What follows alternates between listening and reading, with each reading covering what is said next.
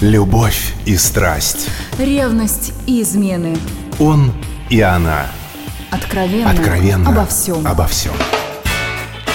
И снова здравствуйте, с вами Алена Погорелая. Продолжим тему весны любви.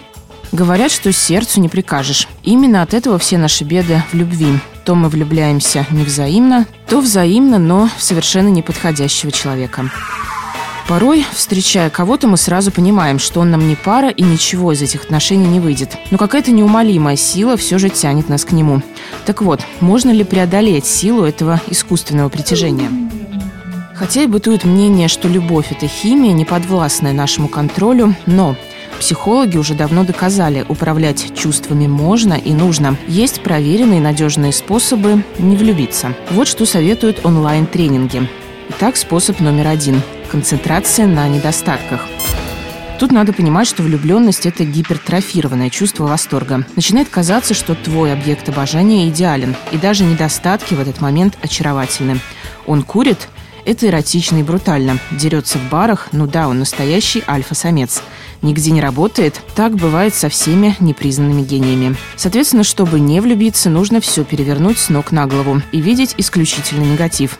Типа он успешен? Ха. Да он просто законченный карьерист, зануда и трудоголик.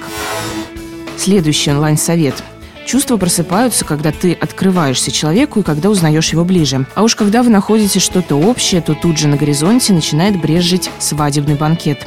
Да, сходство притягательно. Поэтому, чтобы не влюбиться, нужна установка.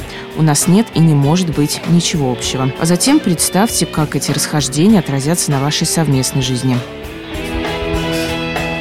Подобных советов на просторах глобальной сети предостаточно. Погуглите сами. Ну а мы послушаем мнение нашего постоянного эксперта, семейного психолога Румии Калининой.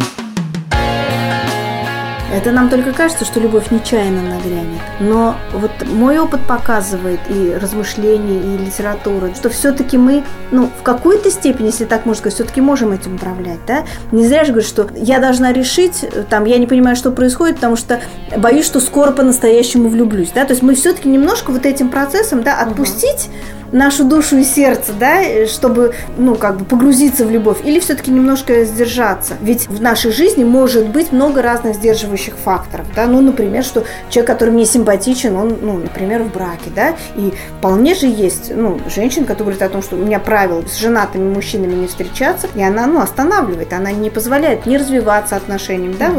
вот, да, он симпатичен, но раз он женат, все, я в ту сторону даже не смотрю, я пошла искать дальше. Там, или он иностранец, например, я не хочу уезжать в другую страну. В жизни может быть много каких-то ограничений. И это все говорит о том, что мы все-таки можем ну, вот в каком-то начале да, угу. немножко этим управлять. Либо позволить себе любить, либо не позволить себе любить. Так вот, иногда у людей бывает, допустим, первый, второй опыт настолько травматичный, да, ну, воспринимаем как предательство, что уже я боюсь любить. И человек может это достаточно ну, хорошо осознавать себе, да, о том, что я не хочу, чтобы было так больно. Поэтому я лучше найду человека, которого я уважаю, который мне не противен, и буду с ним жить. Опять-таки, наверное, можно так прожить. Но вот то, что я вижу, когда приходят люди ко мне, они живут так до тех пор, пока не влюбятся. Думаю, Купидон стреляет как попало и совершенно не обращает внимания на наше представление о перечне качеств, приоритеты, статус и так далее. если счастье возможно, оно обязано быть. У меня на сегодня все. Не хандрите, впереди 8 марта. Услышимся после праздника.